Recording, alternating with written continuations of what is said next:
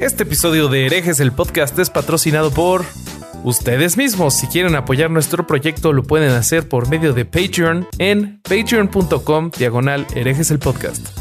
¿Qué tal muchachos? ¿Cómo están? ¿Cómo vieron el episodio de hoy? A mí me gustó mucho. Eh, lo que hicimos en este episodio fue, la, la intención era hablar de la independencia, pero nuestros invitados sabían tanto del tema que terminamos recortando el tema solo al cura Miguel Hidalgo. y yo creo, que, estuvo bien, porque cuando nos dimos cuenta de que íbamos a ir para el lado de Hidalgo, eh, le metimos mucho, o le metió, le metieron ellos principalmente, y Alejandro y todo, eh, muchísimos más detalles. Y la verdad que fue muy rico aprender, de, para mí por lo menos, que lo escucho afuera, y seguro que para todos los que nos escuchan afuera de México o los que no tienen tan fresca la historia, les fue muy productivo aprender tanto de un padre de la patria que como todo ser humano tiene luces y, muchas sombras, ¿no? Claro. Yo me voy, yo me voy con la idea con la que llegué. A, yo no considero a Miguel Hidalgo el padre de la patria, pero sí es una, una figura increíble. O sea, es una figura increíble en cuanto a riqueza histórica y en cuanto a, a este, le podemos sacar mucho jugo. Vaya, hizo cosas que te dejan con el ojo cuadrado y este, y finalmente la, nos muestra como una figura con esa investidura, este, con, con el, con el, ¿cómo se le podrá llamar? Pues, pues con todo el apoyo que te da ser una persona de la iglesia en esos años, este, pues, te, nos deja ver y nos deja estudiar a, este, a un personaje increíble. Pero sí, yo me quedo todavía con Matías Monteagudo e Iturbide para los padres de la patria, que finalmente fueron los que. Eso te iba a preguntar, ¿quiénes eran para vos los padres de la patria? Sí.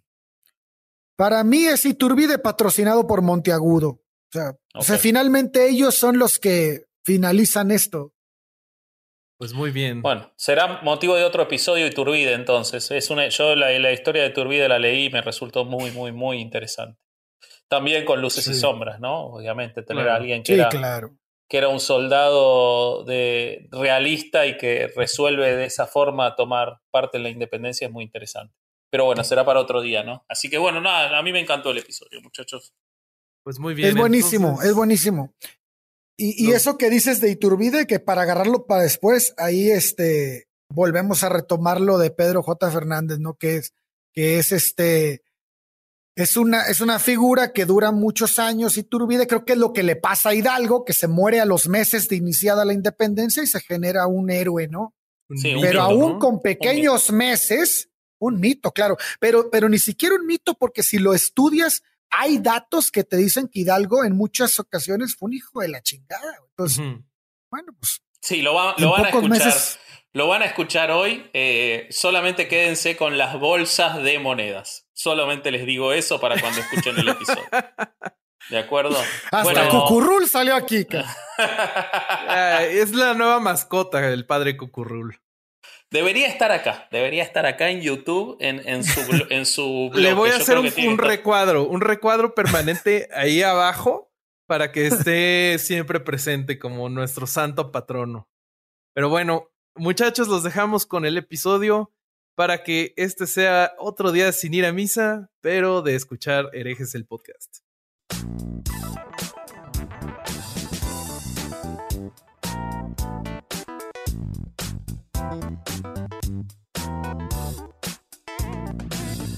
¿Qué tal mis estimados herejes? Bienvenidos a Herejes el Podcast, un espacio para conocer y discutir tópicos históricos, científicos, filosóficos, de actualidad y cultura popular desde el pensamiento crítico y la evidencia disponible, intentando siempre encontrar el humor y el punto medio. Como siempre, están aquí conmigo el corsario Alejandro Durán. ¿Cómo estás, Ale?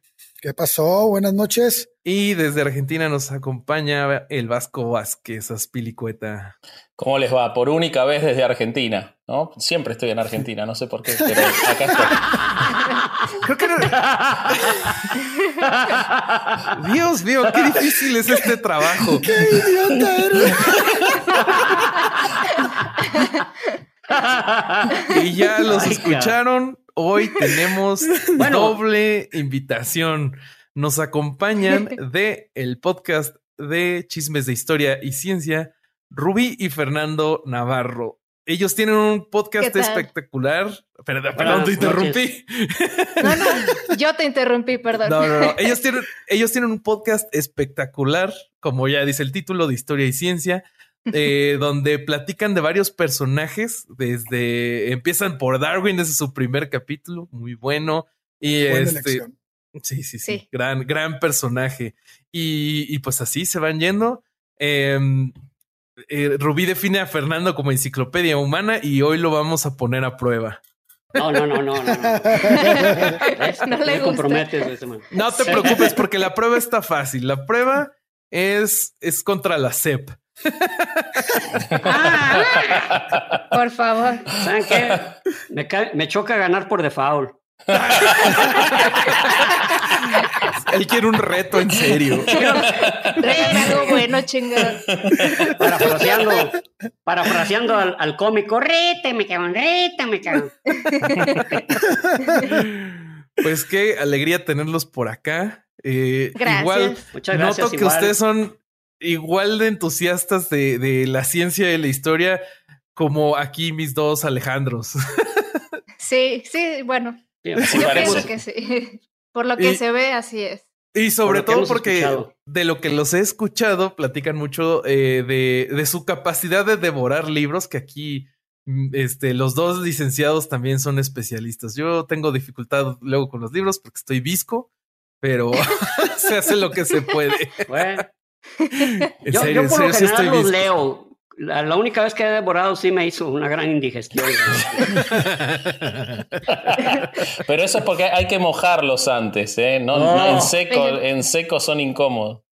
Vasco, está, ¿por qué no está. estabas antes aquí en este? Fíjate, ya, ya llevas dos genialidades en esta década. Sí, sí. La genialidad Ahora, los de las 10 años no me toca ninguna. Uh -huh. Sí, pues, espero que sí. Espero que se, que se hagan más cortos los lapsos de, de iluminación. y bueno, hoy, hoy de lo que se trata este programa, vamos a hacer una comparación que prepararon entre, entre Durán y aquí nuestros amigos de Chismes de Historia y Ciencia sobre la independencia mexicana, que ya se acercan las fiestas patrias. Entonces, a ver, cuéntenos, licenciado Durán, ¿de qué se trata? Fíjate que antes de empezar me gustaría decir que dado que aquí el único no mexicano es, es Vasco, pues que Vasco se encargue de contarnos sucesos históricos a lo largo de, del continente y el mundo de que no, se no, estaban para, dando. para, para. Yo estaba tranquilo con que era un día de un episodio de México, yo me iba a sentar a escuchar y vos me querés poner a laburar hoy también. Claro, claro. Me encanta Pero que... no Avisen los... antes si no venía. Para los que Yo no nos estén viendo. Pensé y- que con la gorra alcanzaba.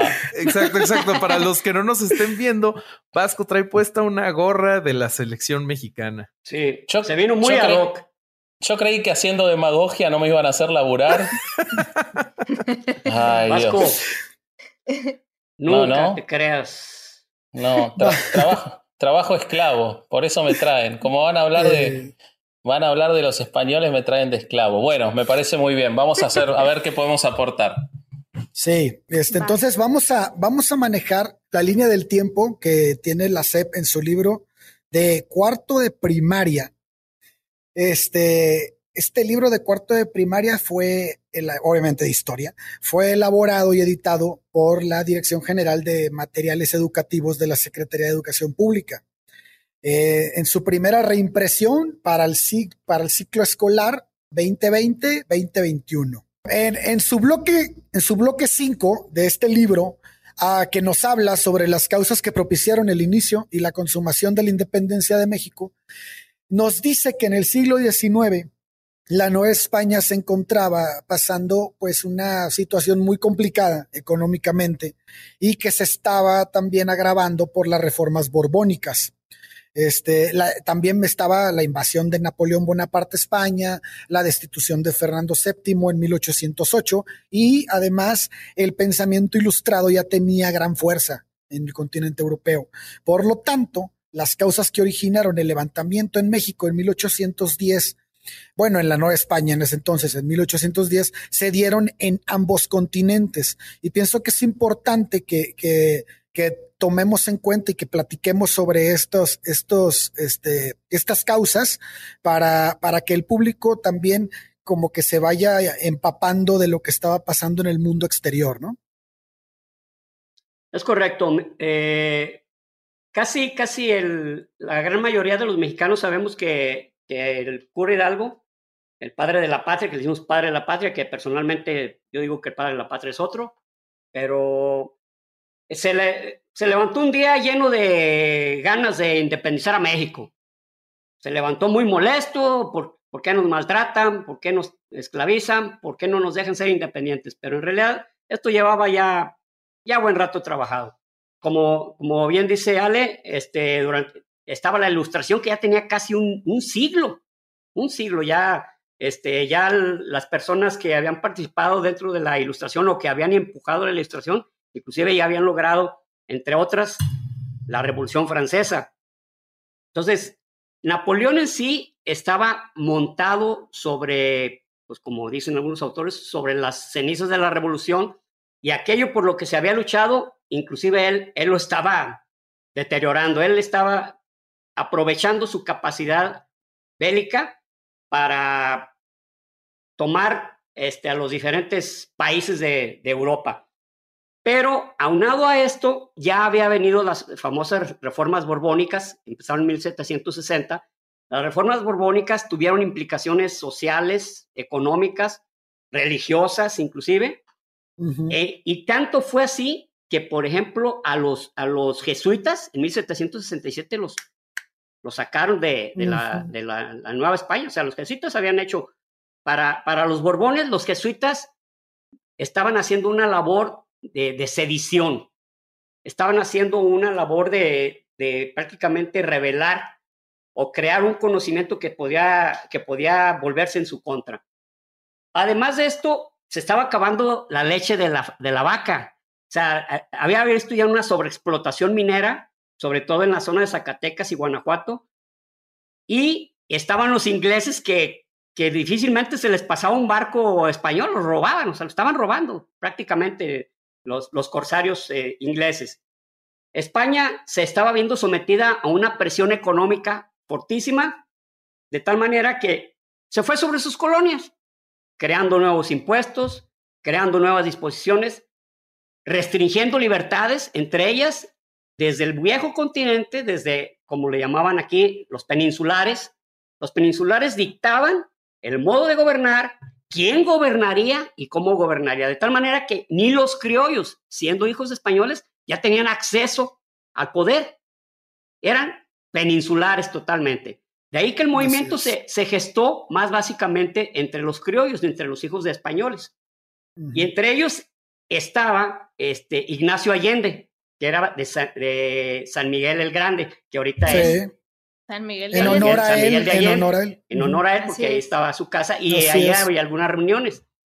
Eh, realmente el, la, el pensamiento eh, más, eh, digamos, más agudo, más punzante acerca de, de, ya revelarse como una nueva nación es de Miguel, de Miguel Allende y su hermano Domingo, que fue menos participativo, pero igual los dos estaban en la misma, eh, como dicen, en el mismo canal.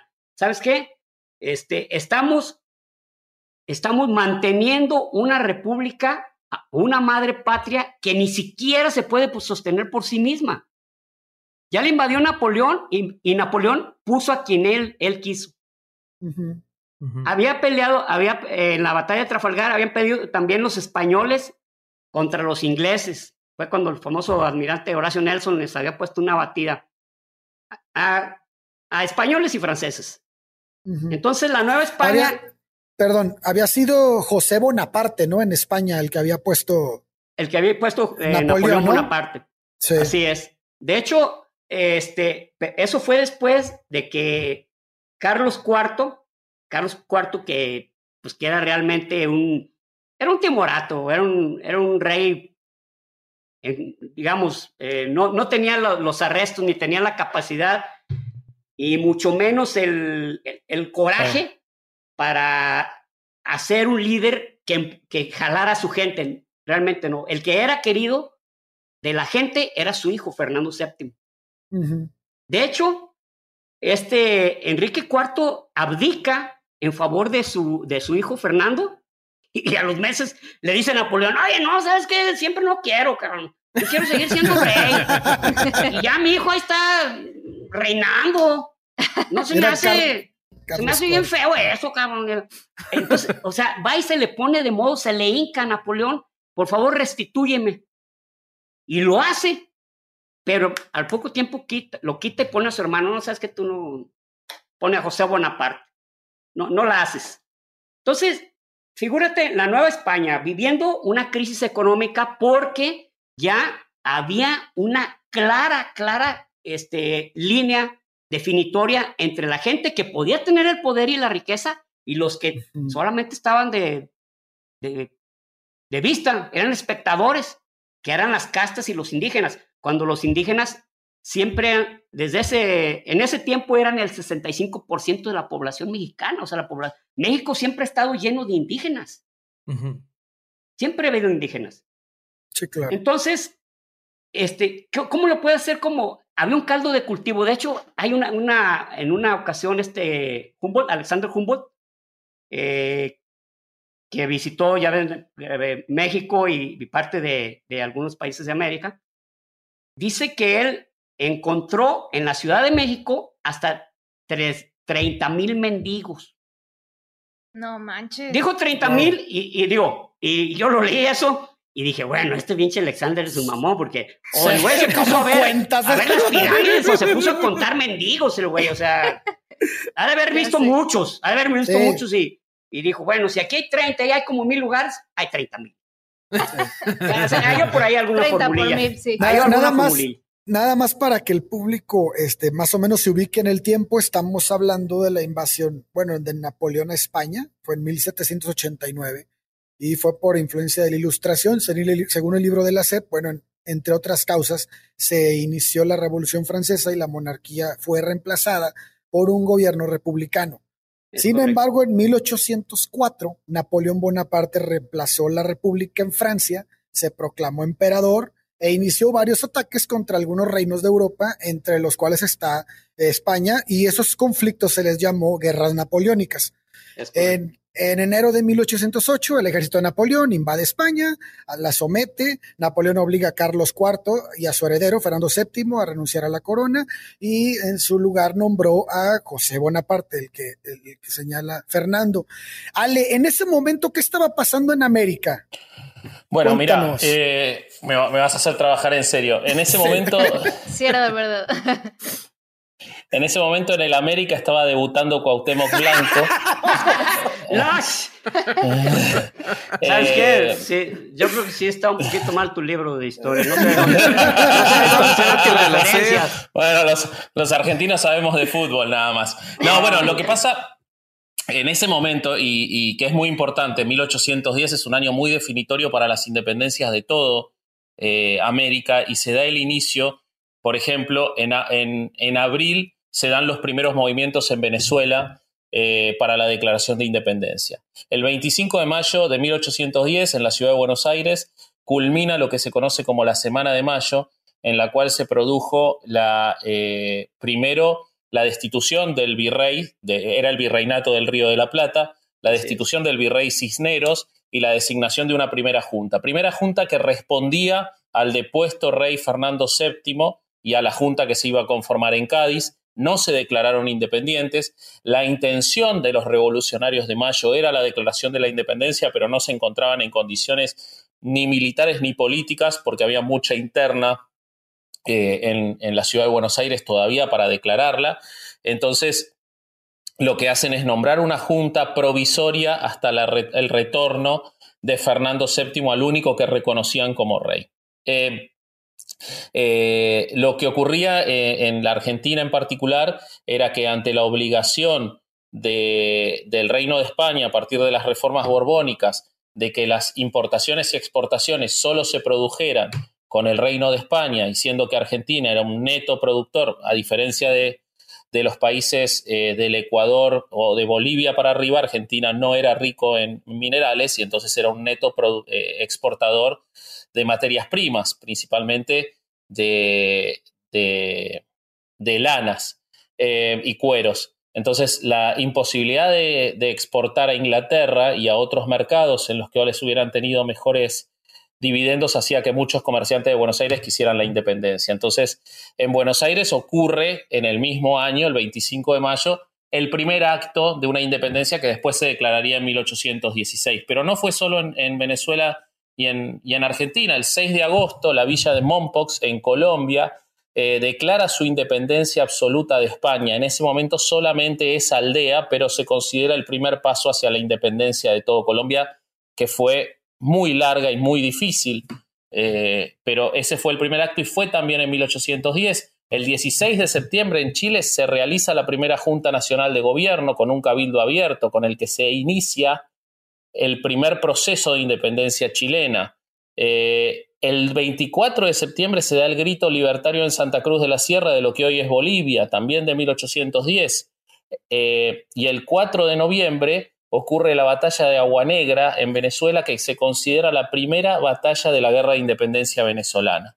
Una batalla que ganan los independentistas venezolanos porque España en ese momento estaba luchando las guerras eh, napoleónicas y realmente no tenía la disposición militar para enviar tropas.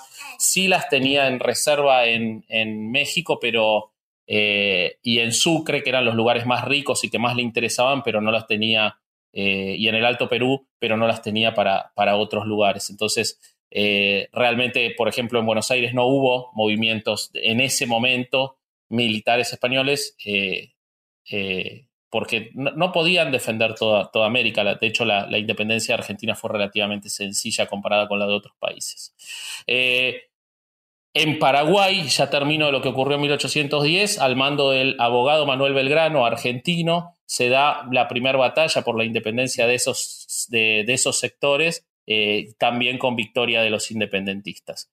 Eh, además de eso, en 1810 se da una tormenta en Cuba, la tormenta llamada la escarcha salitrosa, que duró 12 días y en las cuales el mar llegó hasta la totalidad de lo que eran las fortificaciones españolas, produciéndole daños enormes a la Armada española, destruyó más de 12, más de 70 buques, se volvería a repetir la misma eh, tormenta un año después, con lo cual los españoles tenían muchos frentes eh, que se les estaban dificultando en toda América. Sí, exactamente. Oigan, ya lo habíamos platicado antes de empezar el capítulo, pero desde lo que dice Durán, ya hay cosas que, o sea, igual y no tengo la memoria tan fresca de cuarto de primaria, pero no nos enseñaron la historia así aquí en México, ¿no? No, para nada. ¿Tú de qué te acuerdas, Rubí?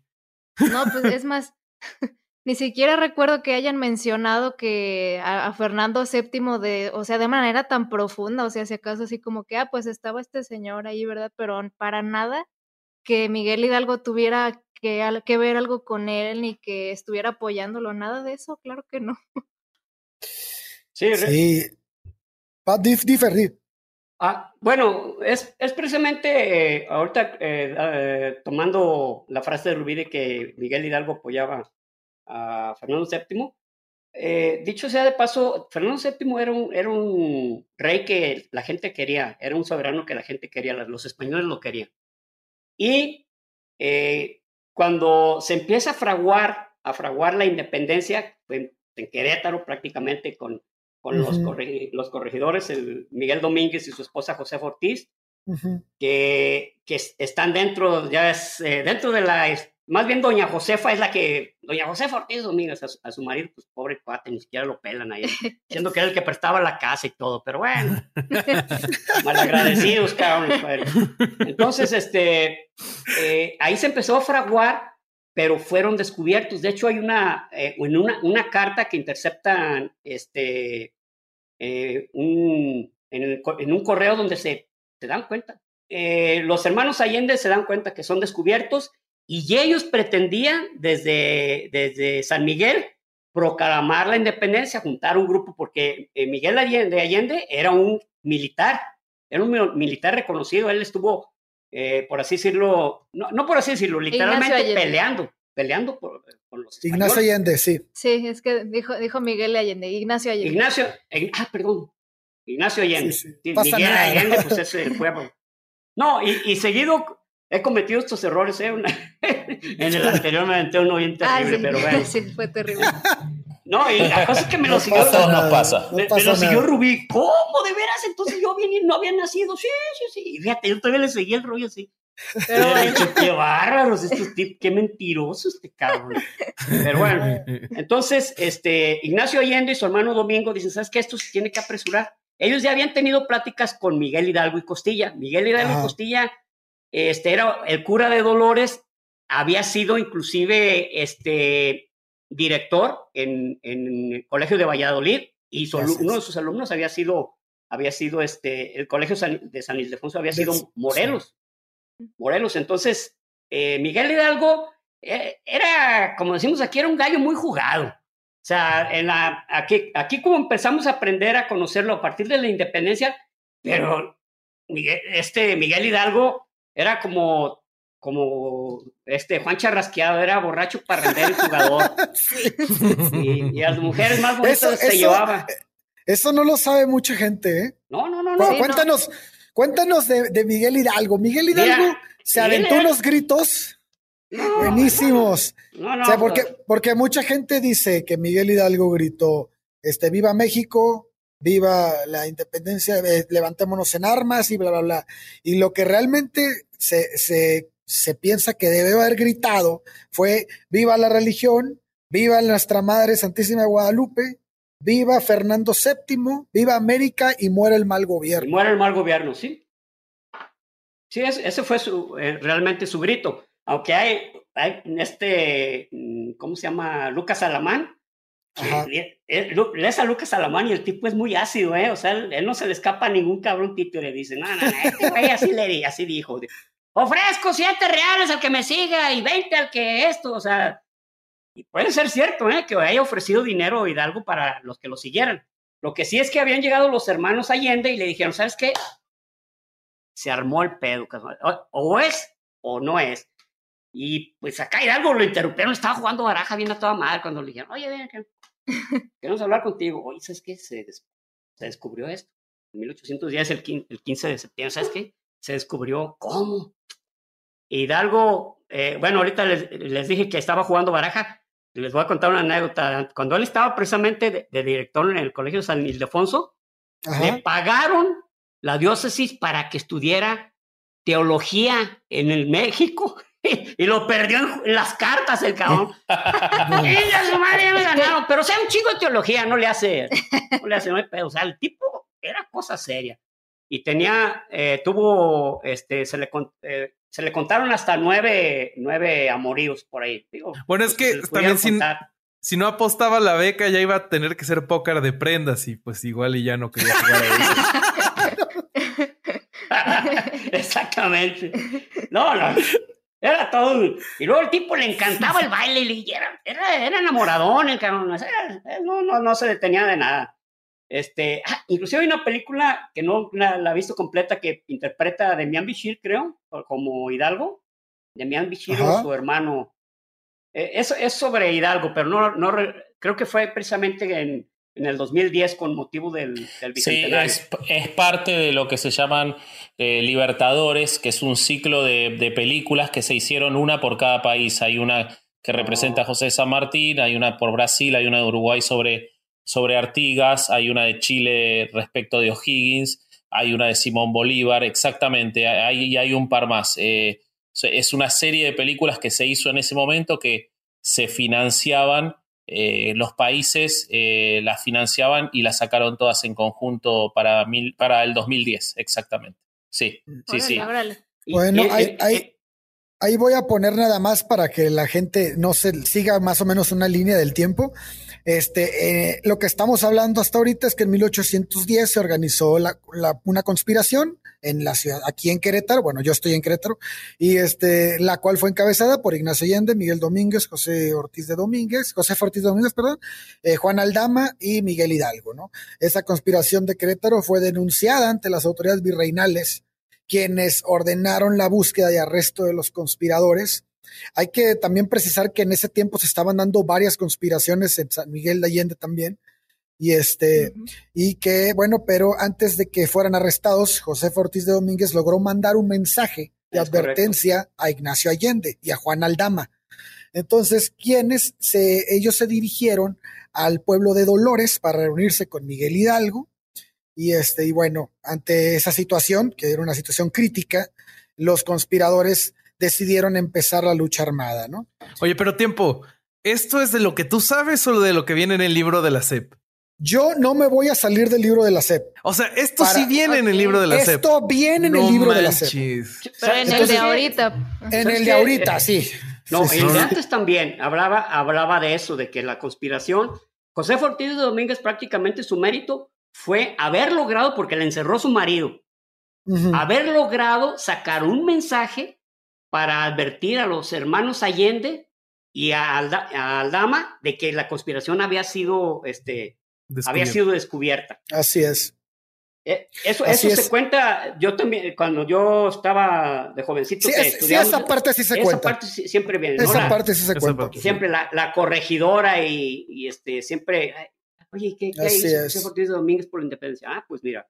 Así es. Gracias a ella, a la que, que no tuvieron, o sea, que no tuvieron oportunidad de los, de los militares este, españoles tomar presos a los conspiradores y que alcanzaron ellos a irse a a, este, a Dolores, a Dolores, este, Guanajuato, que, en que ahorita ya es Dolores Hidalgo, Guanajuato, y decirle a, a, Miguel Hidalgo, con el que habían conversado, pero que nunca les había dicho así abiertamente, ¿sabes qué? Pues sí, vamos. O sea, él les decía prácticamente que se le hacía una buena idea, que era una buena oportunidad, pues vamos volviendo, vamos estudiando. Nunca se manifestó de una manera totalmente abierta, ni tampoco de una manera rotunda. que tenemos como que cuando, liberarnos y. Como cuando te proponen un negocio que no te interesa, ¿no? Bueno, pues ahí vemos, márcame. ¿Quieres ser tu sería propio buena jefe? idea. Ándale, ¿quieres ser tu propio jefe? Ay, márcame, vamos a comer y. Oigan, aquí, aquí en este punto, este parte sí es interesante, porque aquí sí es donde vamos a empezar a diferir con el libro de la SEP. A ver. ¿Por qué? Porque nosotros sabemos, por lo que hemos leído, este, que la, y por lo que hemos hablado ahorita, que las razones que propiciaron a, que los personajes que, que, iniciaron el movimiento de independencia en México se diera, estas, estas, estas razones fueron por haber perdido la corona en España. Y, y, ellos no querían independizarse, sino que querían apoyar a, a, a este, a, la monarquía española que había sido destituida. Pero en el libro de la SEP, aquí dice, Miguel Hidalgo, influido por las ideas de la ilustración, fíjate nada más, estaba en contra de la esclavitud y de las desigualdades sociales y, y planteaba que Nueva España debería de ser autónoma. Porque había perdido todos los esclavos que tenía jugando a las cartas. Entonces está. Entonces eso, eso había hecho que se ponga en contra. Claro, claro, sí, sí, sí, sí. Creo que aquí se hace una Y y nos empezamos a separar del libro de la SEP, ¿no? Así es. ¿O cómo es, Fernando? Sí, eh, porque finalmente eh, aquí llegamos al punto donde efectivamente Hidalgo dice, no, pues sí, tenemos que, que hacerlo ya. O sea, dice que se calzó sus botas y dijo, pues no hay más de otra más que ir a coger, a coger gachupines. Bueno, coger no es tiempo agarrarlos, ¿verdad? O, ah, capturarlos, ¿verdad? capturarlos. Eh. No hay otra más que ir a coger gachupines. Entonces, bueno, por lo que contaste de Miguel Hidalgo, podía ser cualquier interpretación de lo que había cabrón, ¿Sabes qué? Ese, ese individuo, este, pues parece que no tenía carta aborrecida, o sea, Siendo agujero aunque sea de caballero. Este hombre de no, me consta, no me consta, no me consta. No me consta, no me consta. Entonces. Ya este, levantándole falsos y no, no, no, no, no. era, era, muy hombrecito, era muy hombrecito. Esta es la parte de chismes de su podcast. Exacto. la parte de chismes de historia, de, de la historia. A las 2 de la mañana empieza a dar unas campanadas salvajes y se empieza a reunir la gente, pues imagínate, a las 2 de la mañana. 16 de septiembre de 1810, 16 de septiembre de 1810, o sea, algo está pasando, o sea, la gente no sabía que algo, algo muy importante estaba sucediendo o era muy importante y tenían que, que ir a ver de qué se trataba. Ahí hay una arenga de, de, Hidalgo donde precisamente dice, muera el mal gobierno, viva la Virgen de Guadalupe, donde empieza a explicar algunos motivos por los que hay que salir a la lucha. Pero en ese momento se congregó muchísima gente, sin embargo, más de las dos terceras partes dijo, ah, órale, y se fue a dormir.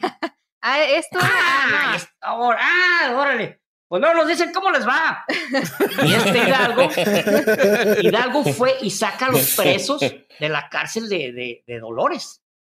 Los saca y los integra. Imagínate, o sea, eh, sí, había, sí había mucha gente del populacho que decía, sí, pues vamos y nos la partimos, pero Hidalgo no.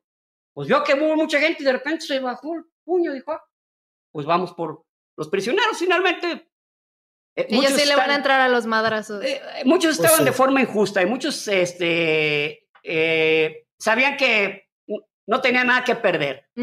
Entonces, de estar encerrado a salir a echar desmadre, pues. Sí, además, sí, sí, lo que sea, sí voy además no fue nada más a luchar, hubo saqueos y hubo también oh. muchísimas cosas. O sea, no nada más era vamos a, vamos a agarrarnos a golpes con los españoles, no tanto iba por ahí, sino que era un movimiento de, de, de que arrasaba con donde pasara, ¿no? Sí, y eso generó roces entre los líderes que era Ignacio Allende y Miguel Hidalgo y Mariano Jiménez. Es correcto, o sea, e, eso, eso, les, eso les molestaba a ellos que, que, bueno, todos sabían que Hidalgo no tenía formación militar. Los que tenían formación militar eran los Allende y Aldama. Pero igual, pues como así como lo, invitaron a lo invitaron a que él iniciara la independencia, pero por su popularidad, no porque, porque precisamente fuera un estratega de primer nivel, ¿no? Sino mucha gente lo seguía y mucha gente lo quería, porque aparte de que también era bueno para, para el póker, este Hidalgo el tipo enseñó muchísimas cosas, ¿eh? El tipo sabía de muchos, enseñó carpintería, enseñó a trabajar la, eh, las hojalata, eh, enseñó este, algunos cultivos. El tipo le enseñó muchísimos, creó pequeñas empresas. El, el, tipo tenía como espíritu empresarial, pero no para él. O sea, háganse ustedes ricos. Pues yo soy, yo soy cura, a mí me da lana, ustedes síganme. O sea, crea una empresita aquí, un tallercito acá. Y entonces había mucha gente que lo quería porque sabían que había ayudado a muchísima gente que, que, estaba en una situación prácticamente de indigencia y de repente ya tenían pues, una pequeña empresa, ¿no? Esto era la imagen que necesitaban los Allende, alguien que tuviera quien lo siguiera.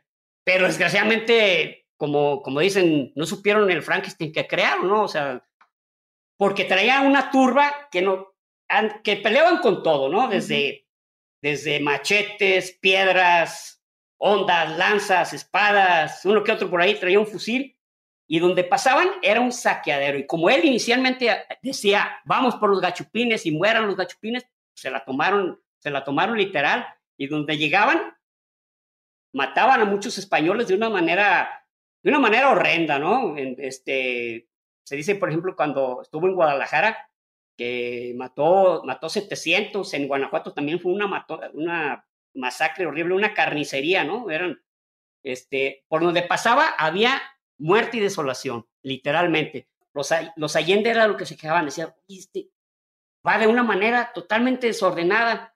Le reclamaban, pero de repente él ya, ya decía como que ya se sentía como que de deber ser el inspirado, porque llegando a Guadalajara lo nombran Alteza, su Alteza Serenísima, cuando dice, ay, a la madre. que soy emperador.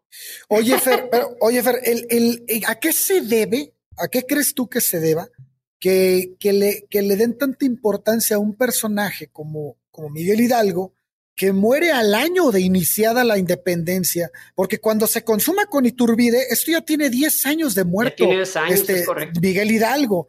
¿A qué crees que se deba que esta figura la decidieron poner frente al frente de, este, de esta historia, de esta, del, del, relato de independencia. Yo creo que es, es, precisamente por eso, por la imagen. Él tenía una excelentísima imagen. ellos necesitaban ahorita quien arrastrara.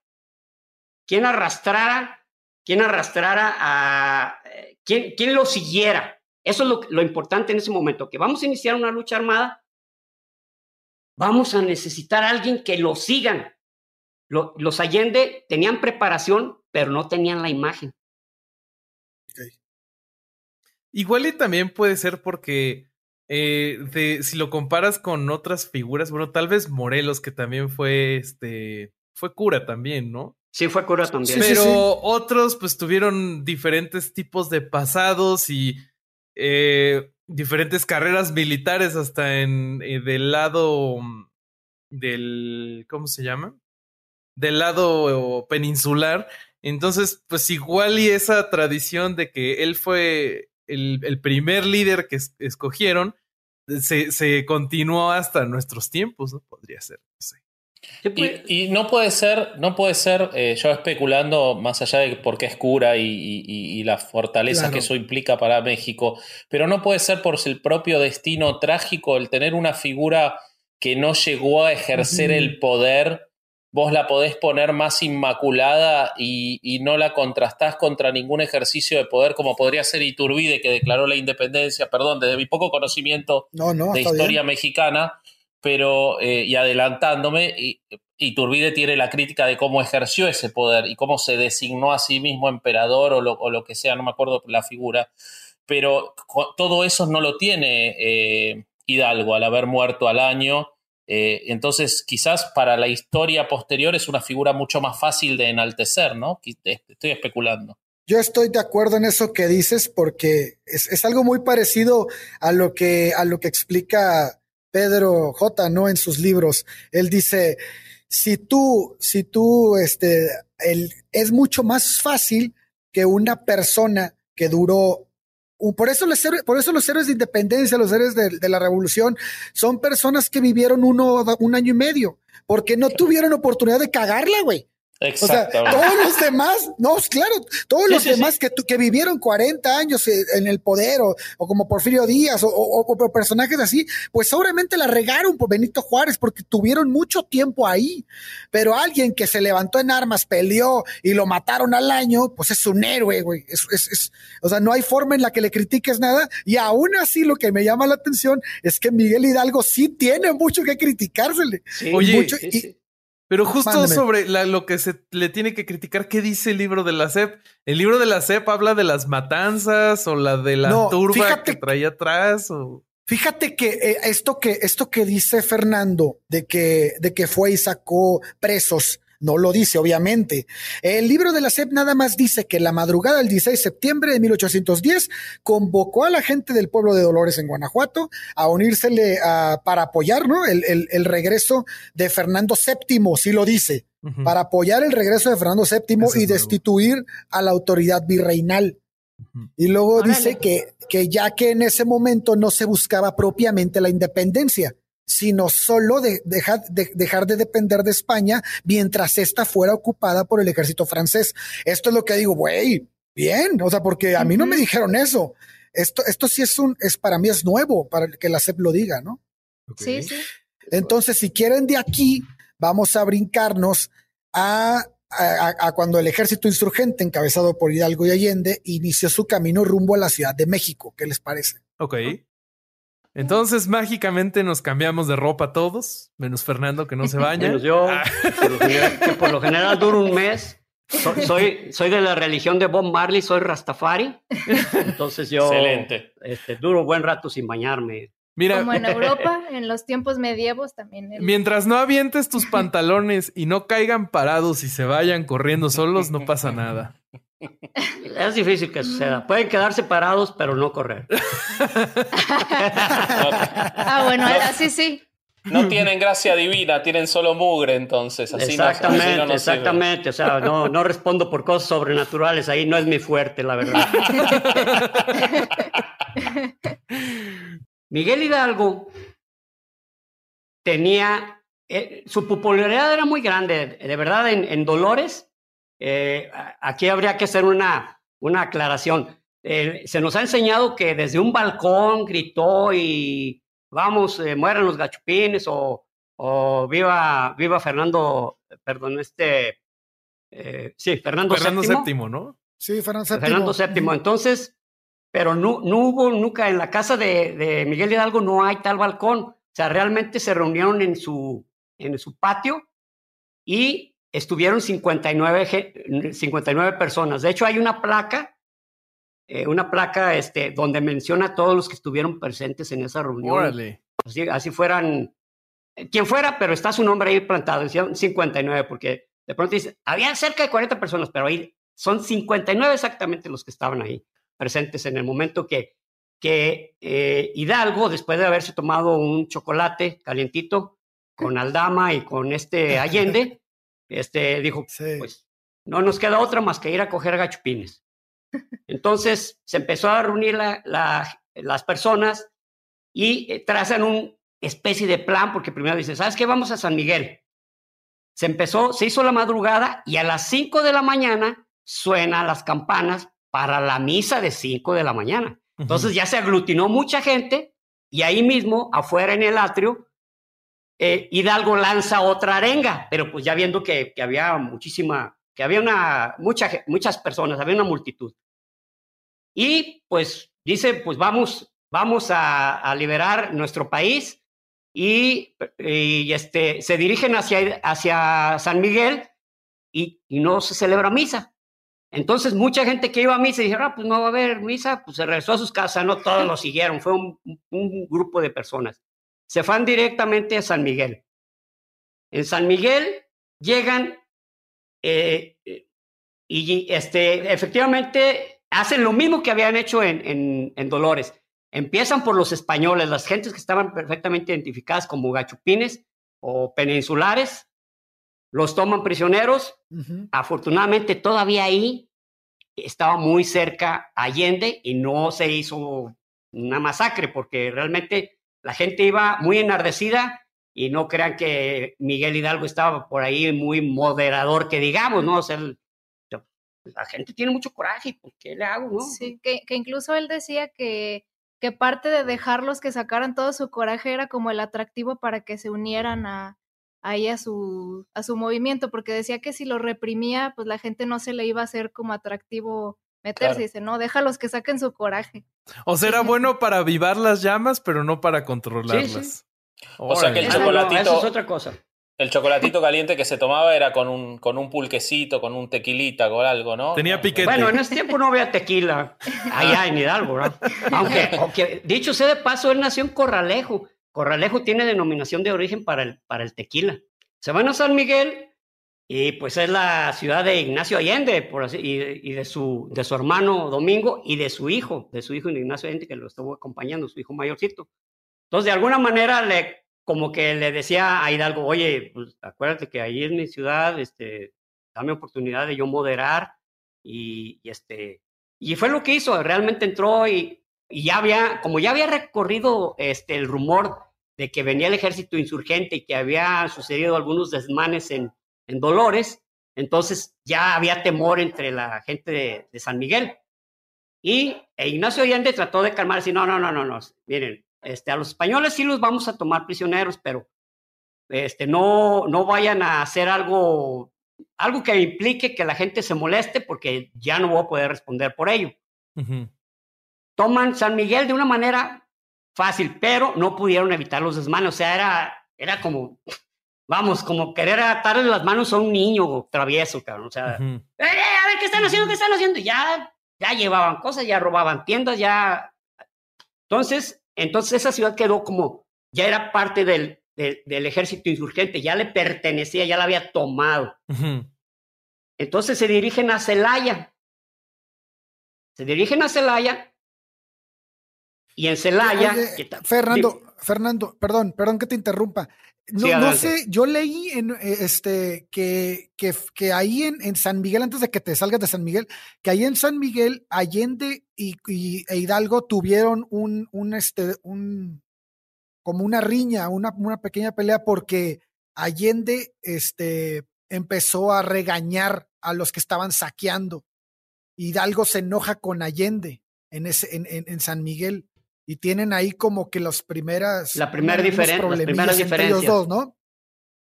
Que luego se va a ver eh, reflejada en la lóndiga de Granaditas después, ¿no?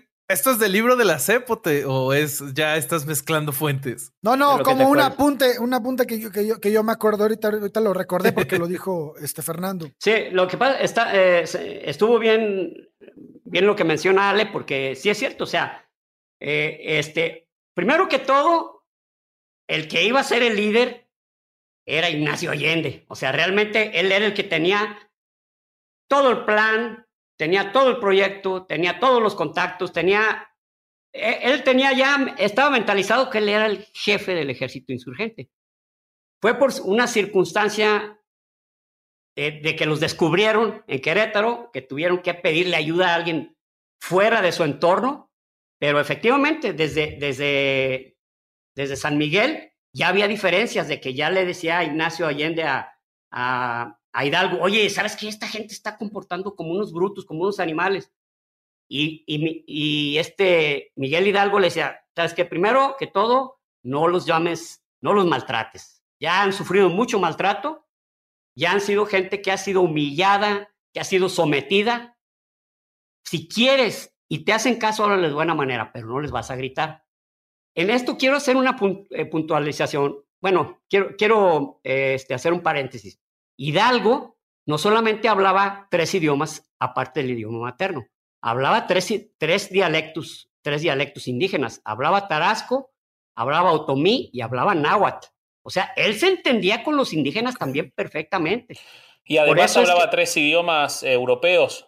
Europeos, exactamente, italiano, latín, que el latín yo en vez de extranjero, ¿cómo le diría? Bueno, pues es el idioma de la ciencia, por así decirlo, ¿no? Pero, y, aparte de, la, religión. Y de la religión. Y de la religión, exactamente. de la religión. Y del francés. Entonces él tenía todo masticado, todo lo de la ilustración, ¿no? De Diderot, Robespierre, entonces él se, lo, él se lo tenía masticado, o sea, no era, no era tan improvisado como a veces, a veces este, alguien nos ha hecho sentir, ¿no? Que, que era un plan tanto improvisado. El tipo se entendía desde las altas esferas hasta con el último indígena, porque con todos hablaba su mismo idioma.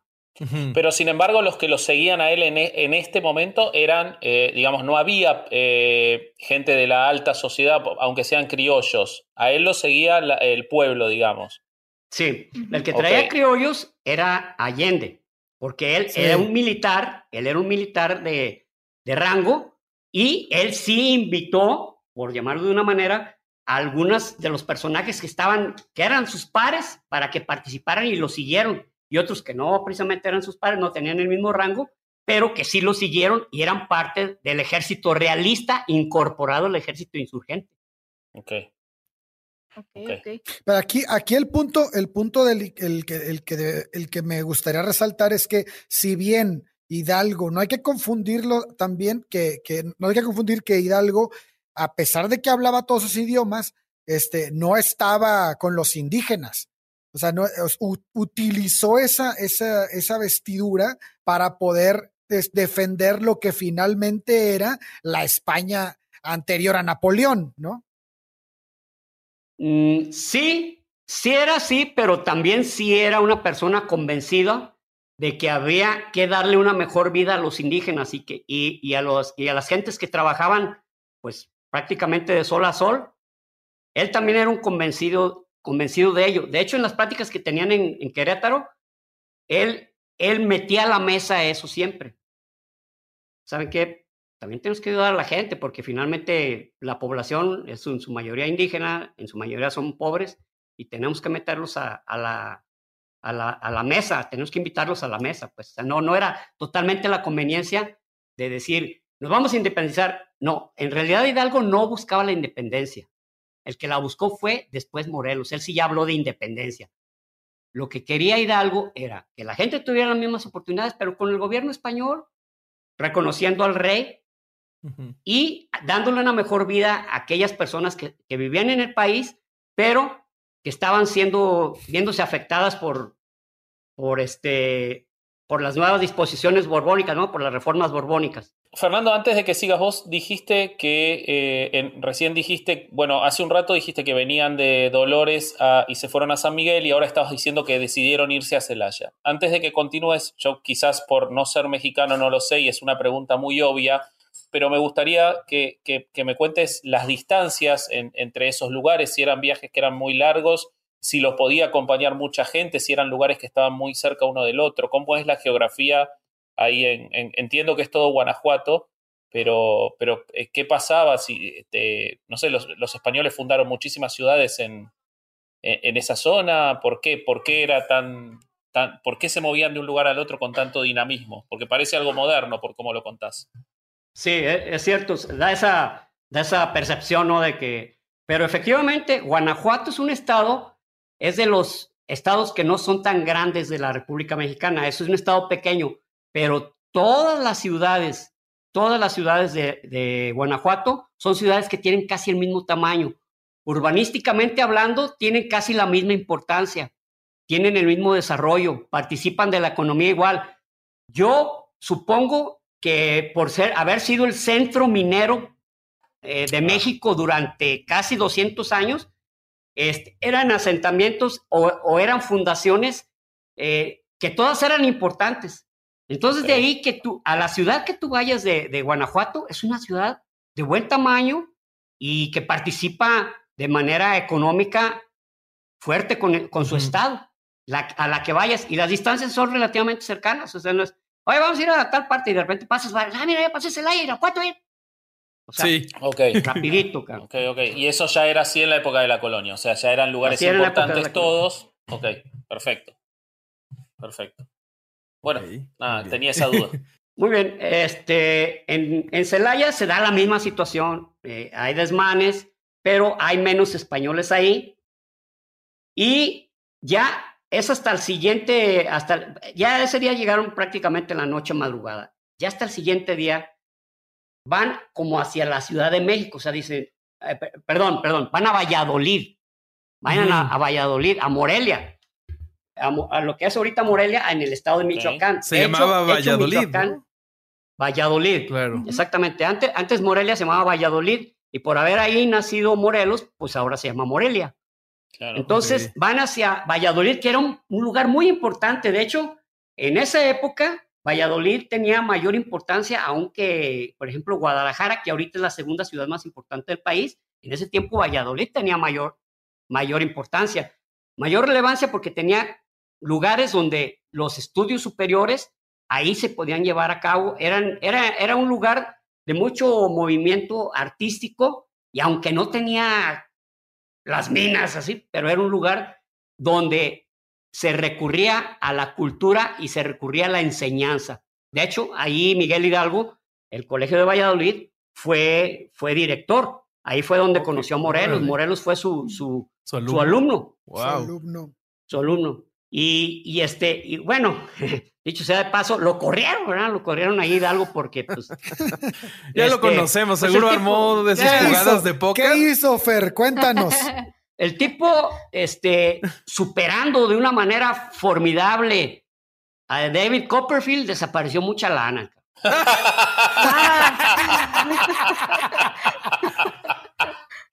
Bueno, fue un milagro al revés, ¿no? Él en vez de multiplicar dividió, pero bueno, es un milagro también. Mira, y eso que todavía no existía el PRI. No, sí, pero este tipo no le salían las cuentas y él decía, es que soy malo en las matemáticas. Oye, está, bien, está bien que seas malo en las matemáticas, pero si aquí veo cuatro costales de monedas y ya no están, pues no necesito hacer cuentas para saber que, que no hay. Pues que no están, que desaparecieron. Entonces es cuando lo mandan a, lo mandan a Colima. Él, era como un castigo, ¿sabes qué? Te vas a Colima. Pero llega a Valladolid y muchísima gente ya lo, ya, ya lo conocía, lo reciben muy bien. Es en Valladolid en donde menos desmanes hubo porque mucha gente ya lo... Él había creado ahí talleres eh, desde, desde orfebrería, cerámica, este, madera. Eh, había creado hasta pequeñas empresas entonces, allí él era, él, era muy querido. Entonces, se sintió verdaderamente muy bien recibido. Y eh, prácticamente la dejó conquistada. O sea, bueno, aquí ya no hay mucho que hacer, sigamos con eh, eh, sigamos liberando ciudades, ¿no? Van hacia la Ciudad de, de, México. Ese era el objetivo. Perdón, cuando pasó por Valladolid, vos dijiste antes un dato que me parece importante. Vos dijiste que había tres costales de monedas y él dejó uno solo. Cuando volvió a Valladolid, ¿se llevó el que le había faltado llevarse antes? Se lo, repartió. Ah, ok, ok, No, no de hecho, fíjate, dijiste, dijiste algo, fíjate, sin querer, dijiste algo muy cierto. En Valladolid se subió a un balcón de una casa de un conocido y empezó a aventar monedas de oro. No. En serio, en serio. Eso sí sucedió. Que no era de él, por supuesto. No, no, no, no, no, pues, no. claro que no. O sea, oye, está como, está, como el del comunista. Oye, entonces, este, en el socialismo, si tengo dos, dos casas, una es tuya y una es mía, sí, señor. Y si tengo dos carros, uno tuyo y uno es mío, sí, señor. Y si tengo dos caballos, uno tuyo y uno es mío, no, no, no. Ahí sí no, porque sí tengo los dos caballos. Maldito. Ahí no, aplica, ahí no aplica, cabrón, porque ahí sí los tengo los dos caballos. Acá igual, pues no era su dinero, ah, bien, tal repartes. Oye, pero es mucho. Eso, eh, este, en un cronista fue el que manifestó eso, que empezaron a aventar monedas y, y que era Hidalgo el que la estaba lanzando. Ok. Efectivamente no eran de él, ¿no? La, demagogia, la demagogia era lo suyo. Parece que sí. En vez, de lanzar lonches y frutsis, pues un centenario. Ah, no, todavía no existían los centenarios en ese tiempo. Hasta 1910. Ni los frutsis. Ni los frutsis. Exactamente. Bueno, pero te, interrumpí entonces. Seguí, por favor. No, es que finalmente, eso sí tiene que ser, hay que aclarar algunas cosas y, y, se puede interrumpir en el momento que sea. Yo tengo un problema, que agarro el, micrófono y... O sea, a veces no nomás me tienen que interrumpir, a veces me tienen que empujar. Aquí Rubí a veces hace maravillas para... ¡Eh, jefe, jefe! Hace unas... Codazo discreto, ¿no? Acá. Eh, Desgraciadamente, ¿no? Y, y entonces... La idea era ya Después de Morelia, ¿para dónde van? Van a la Ciudad de México. ¿Sabes qué? Vamos a la capital. Ya era momento. Y ahí todos estaban de acuerdo. ¿Sabes qué? Pues tomamos la capital, pero para esto ya había empezado a moverse el, ejército con, con este eh, Félix María Calleja. Ya, ya, ya, ya, era, ya, ya era su objetivo perseguirlo, pero no, iba casi a llegar a Ciudad de México y todavía no estaba el ejército realista ya completo. Más bien ahí hubo una batalla antes de llegar al estado de, eh, perdón, a la Ciudad de México en las cruces. En las cruces ganan los insurgentes porque son, eh, eh, son muy superiores en número al ejército realista, pero igual es una victoria pírrica. Hay muchísimos muertos insurgentes. ¿Por qué?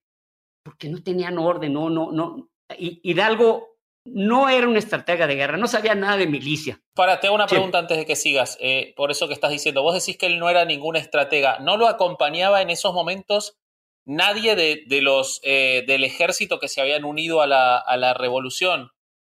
Precisamente Allende. Allende, sí. pero no lograba marcar la no lograban marcar la pauta. No. Creo que era demasiada debió ser frustrante. Era demasiada gente. Es que era el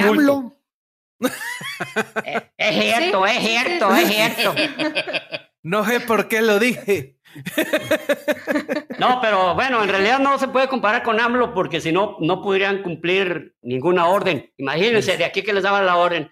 Este, eh, vamos a... Vamos ahí. No, ya hubieran saqueado todo.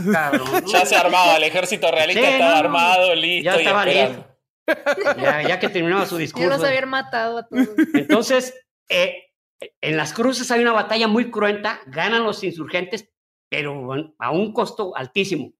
Pero al otro día, Ignacio Allende y Aldama ya estaban con que, pues vamos a entrar a la capital, y, y e Hidalgo dice que no. ¿Saben que no? Pero porque ya le dio miedito, porque vio que en esta batalla, que era la de de veras, que fue una batalla de de veras, o sea, ya no fue llegar a un pueblo y saquear, ya hubo una batalla, dijo, ay, güey, se me hace que esto sí es en serio.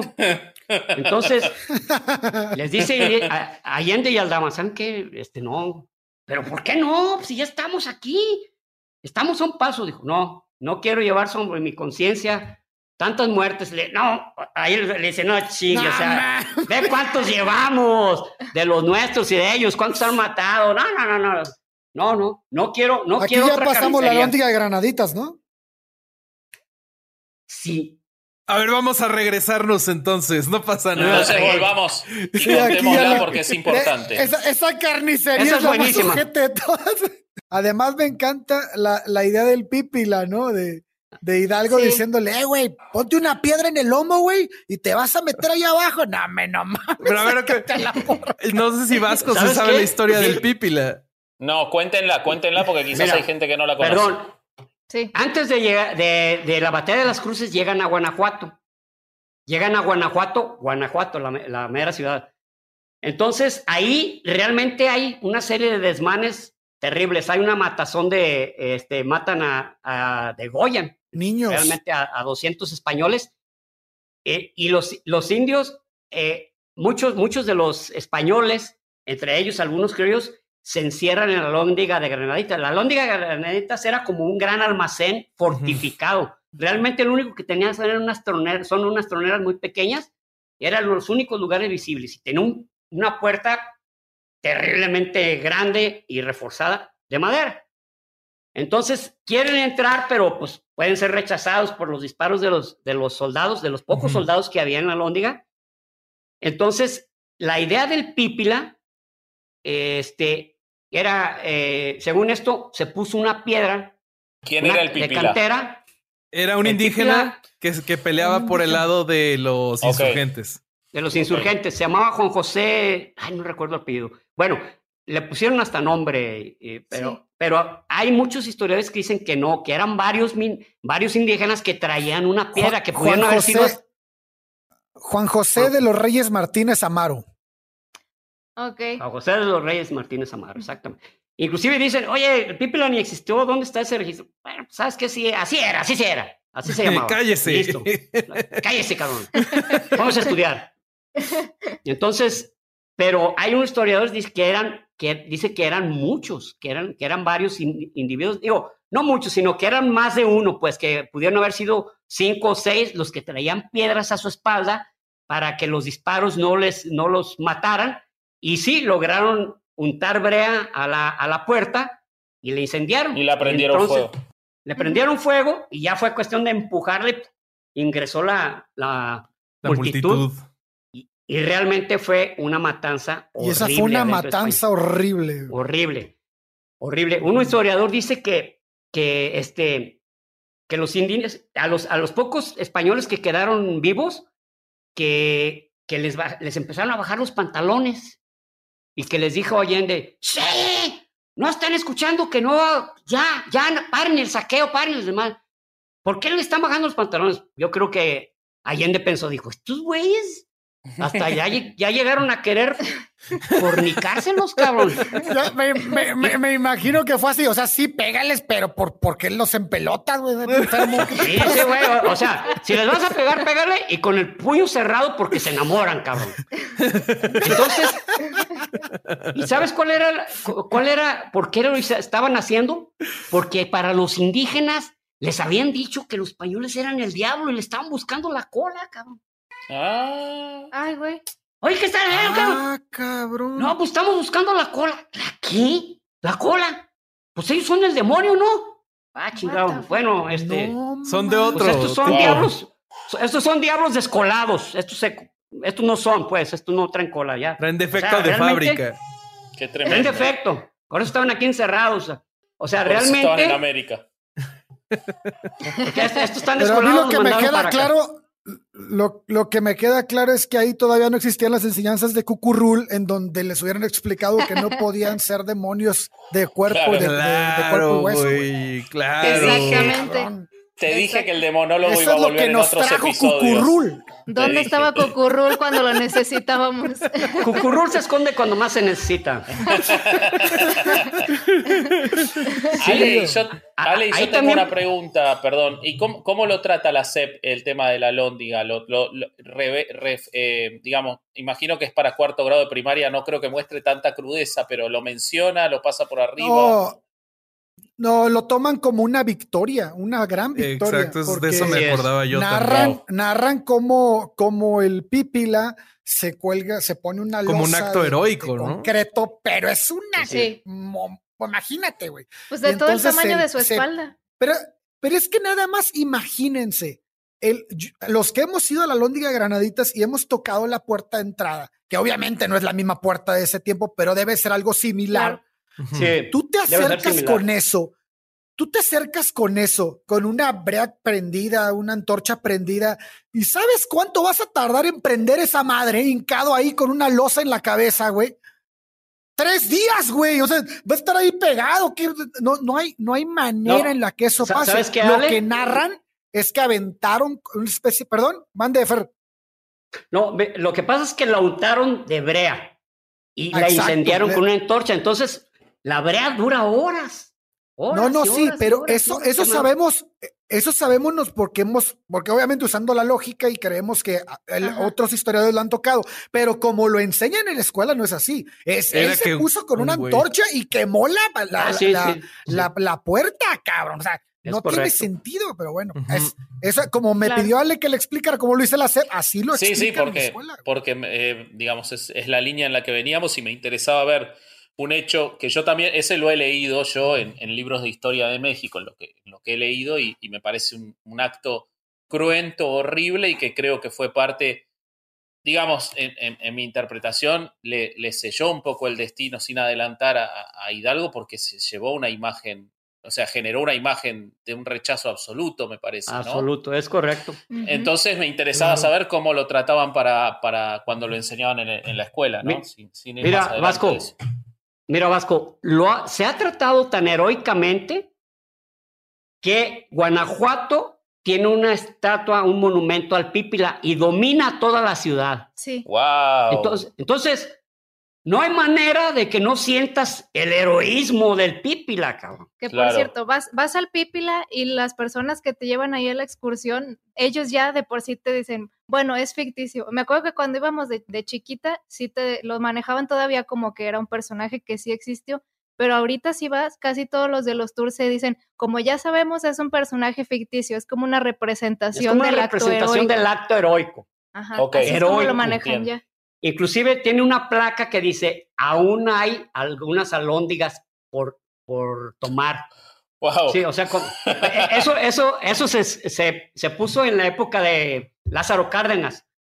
O sea, como afirmando, ¿saben qué? Aún hay muchas cosas por derribar para que el pueblo, el pueblo reciba lo que merece. Algo por el estilo, ¿no? Claro, pero, sí, lo, sí es 100% heroico. Se olvidaron en, en Tlatelolco, se olvidaron de eso después de que había que algunas alóndigas pendientes. Pues sí, correcto. Pues sí, que tiene su historia también eso. Y está, bueno, ya, ya veremos, ya veremos. Alguna vez Algún día lo, tomaremos a Tlatelolco en 1968.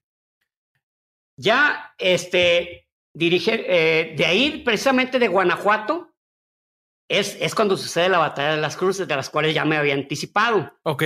Entonces, se gana, pero de una manera terrible, es terrible la manera en que se, en que se gana. entonces al otro día está decidido, hay que marchar hacia la Ciudad de México. Pero resulta que, que, hay, que Hidalgo les dice, no, ¿saben qué? Pero ¿cómo no? Ahí hay una discusión muy grande. Y se, se va, ¿sabes qué? Vámonos hacia Guadalajara. Es cuando se van hacia Guadalajara. Eso ya, ya ah, O sea, no entran a la Ciudad de México, entonces. Le hacen caso a él. él. era el jefe máximo. Él era el jefe máximo. Y aunque y Allende tenía todas las, todas las de esta, la razón o de, o de, alguna manera era certero en que, pues, sabes que ya estamos aquí en la capital, aquí damos el golpe en la capital y va a ser un golpe. Se acababa la guerra casi, ¿no? Sí, sí, sí, pues ya estaba tomada la capital. Se van hacia Guadalajara. En Guadalajara, en diciembre, es cuando llega y lo reciben, no, hombre, es cuando lo nombran Alteza, Alteza Serenísima. Y ahí en Guadalajara él declara que, que, se, que queda abolida la esclavitud. Y el tipo ahí, o sea, Hidalgo ahí realmente creo que fue donde perdió piso porque realmente todo el mundo lo trataba como el gran libertador. Ya Calleja ya iba tras él, sabía que estaba en Guadalajara. Hidalgo se entera de que va Félix María Calleja por él y se, lo encuentra, lo intercepta en Calderón. Ahí es con la famosa batalla de, del puente de Calderón, que inclusive está a 20 minutos de aquí de nuestra ciudad. Y hay, hay un parque. ejército realista. Sí. Félix María Calleja eh, este, comandaba el ejército realista. Y él sí era un soldado cabrón, ese, sí se la sabía. En la batalla de, de, Puente Grande, pues Puente literal, de Calderón. Puente de Calderón, perdón, prácticamente despedazan al ejército insurgente. Claro. Prácticamente lo masacran. ¿Por qué? También por lo mismo, o sea, no había un orden, no había una estrategia. Simplemente era como tipo que tienes un equipo de fútbol y no le dices a nadie ni qué va a jugar, nomás, nomás juntas a los 11 y le dices, vamos a echarle ganas. Jueguen. Jueguen muchachos, ustedes saben cómo. Y échenle, échenle. Venimos a divertirnos, venimos a divertirnos. ¿Eh? Diviértanse, diviértanse. El triunfo no es lo importante. Entonces, pues de ahí ya, de ahí ya prácticamente Allende ya buscaba la manera de envenenar a Hidalgo, así literal. ¿A poco? Ya lo quería envenenar. Dijo, no, no, tenemos que matar a este tipo. Es como Durán conmigo. No sé qué ah, cabrón, ¿por qué? pero pero eh, esto, esto tiene que ver con que Allende quería él, eh, digamos, era, era por una cuestión de poder tomar definitivamente el mando o por el desastre que se, que se avecinaba. Era, era precisamente porque no se, se estaban tomando las ciudades de una manera muy, muy este, anárquica y, en las, y donde hubo batallas realmente nomás porque tenías un mayor número de soldados ganabas, no porque tuvieras un orden o una estrategia definida. Claro. Eh, entonces son de Es que además, además pienso, además, perdón, Fer, además pienso que les impedía sumar gente. Porque si llegas tú a saquear y a quitar y a todo, entonces hay mucha gente que no te va a seguir. Y si llegas con otra, con, con otra idea, pues probablemente yo creo que eso es lo que le dolía a Allende, decir, güey, te estamos desperdiciando la oportunidad de tener muchísimo más gente a favor que en contra, güey, por, la por las formas, los modos te llevan a eso. Y pues también... De, hecho... En esta batalla, perdón la interrupción, este, yo creo que se, se vio la diferencia entre ejércitos. Uno sí era un ejército en forma, con el equipo, el entrenamiento, y el otro era más una multitud que otra cosa. Igual ya estás... Literalmente, lo, lo, dijiste, lo dijiste exactamente como es. Los únicos soldados eran los que traía Allende. Ah, no, no importa. no importa. Puedes copiarlo. Este, realmente quien, quien, quienes luchaban de una manera ordenada eran los soldados de Allende, pues eran mínimos, ¿no? Minoría. Minoría. Ellos huyen hacia el norte va Aldama, va Allende, va Hidalgo, va Jiménez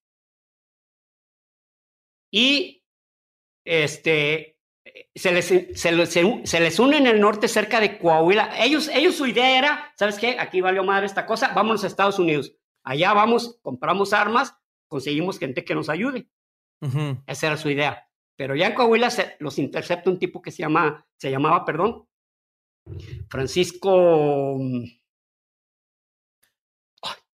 se me fue el nombre. Se me fue el apellido. Ahorita, ahorita regresa. Esta, esta persona les dice: ¿Saben qué? Vengo a unirme con ustedes. O sea, él trae un ejército. ¡Ah! Oye, pues nos, nos llegó el. Nos llegó este, La Navidad antes. La Navidad antes, cabrón. pero en realidad lo que hizo fue este, entretenerlos para que fueran siendo capturados uno por uno. En una trampa. luego Aldama, y luego ya solito agarraron a, este, a Miguel Hidalgo. Todo esto está pasando en 1811. Está pasando ya exactamente en 1811. Esto ya es en, en marzo de 1811. Este tipo se llamaba Miguel, Francisco Elizondo. O sea, Elizondo, ellos no me vengo a unir al, movimiento, pero en realidad lo único que hizo fue dividirlos y los fueron tomando.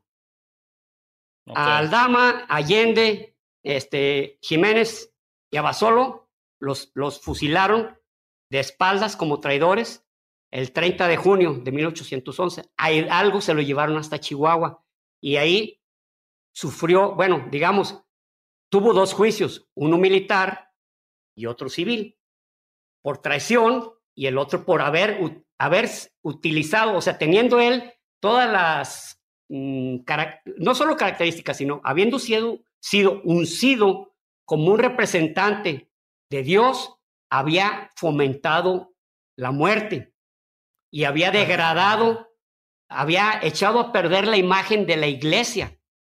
De ahí claro, porque la iglesia nunca había hecho esas cosas. Jamás. No, no, no, no, jamás.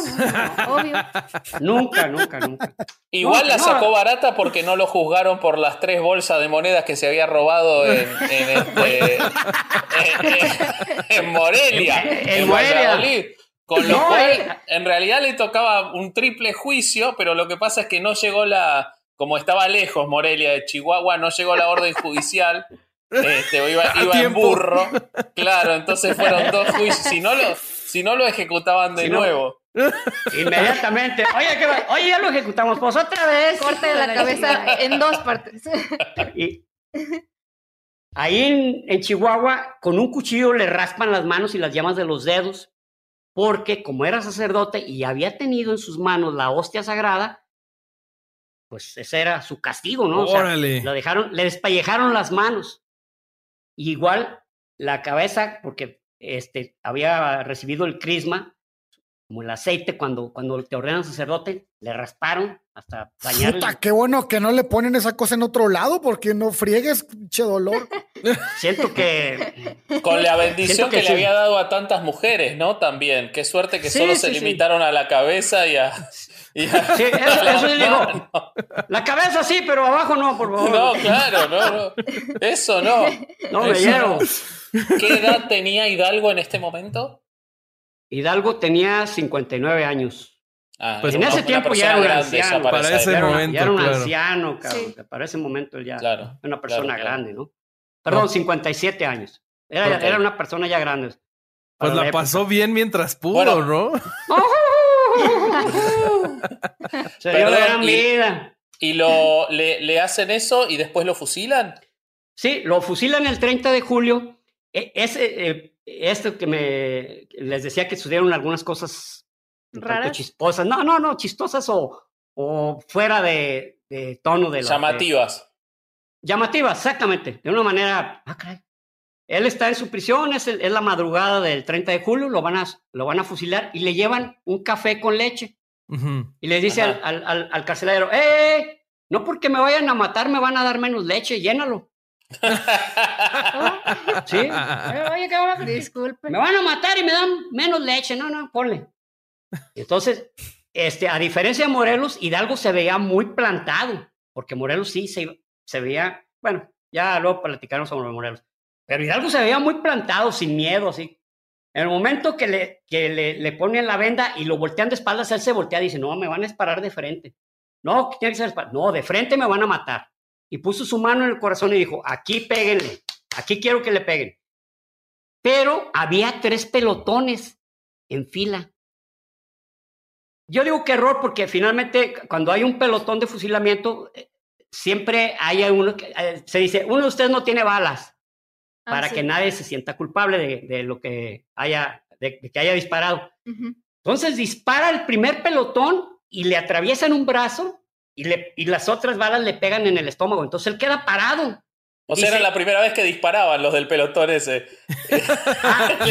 Eligieron al pelotón de ciegos. Estaba el pelotón de ciegos que quería participar, que no los dejaban hacer nada nunca. Y, hay que ser Ellos se habían enlistado, habían hecho todo el entrenamiento.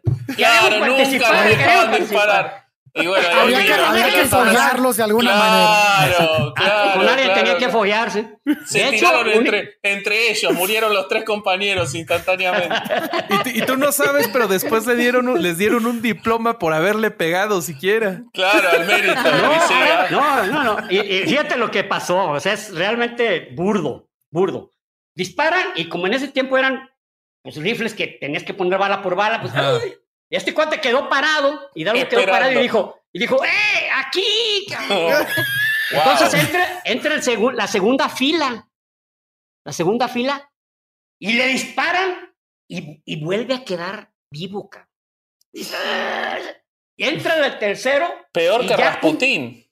Peor que Rasputín. Sí, no manches. Le disparan y entonces sí ya le pegan en varias partes. Ya el tercer pelotón lo logra derribar, por llamarlo, por llamarlo así, pero sigue respirando. Y, ah, ah, y les habían dado la orden de no darle el tiro de gracia porque querían conservar la cabeza intacta. Claro. Entonces, lo que hizo este, el, el, capitán del pelotón fue agarrar un rifle y ponérselo directito en el corazón pegándole, como diciendo, ni modo que aquí le vaya a errar, cabrón. ¡Pum! Y era una pistola que no tenía bala. Era lo más faltaba, cabrón. ¿Vos sabés que... ¿Cuántas pinches veces les he dicho que le pongan balas a las pistolas? Yo, vos sabés que yo había leído que lo que pasó es que Hidalgo antes tomó dióxido de cloro. Viste que ahora el dióxido de cloro cura todo. Entonces, como él había tomado el dióxido de cloro, no lo mataban las balas. Eso fue lo que pasó. Yo no sé si está en los libros. ¿La CEP está lo del dióxido de cloro? No, ya ves que todo oculta en los libros de la CEP.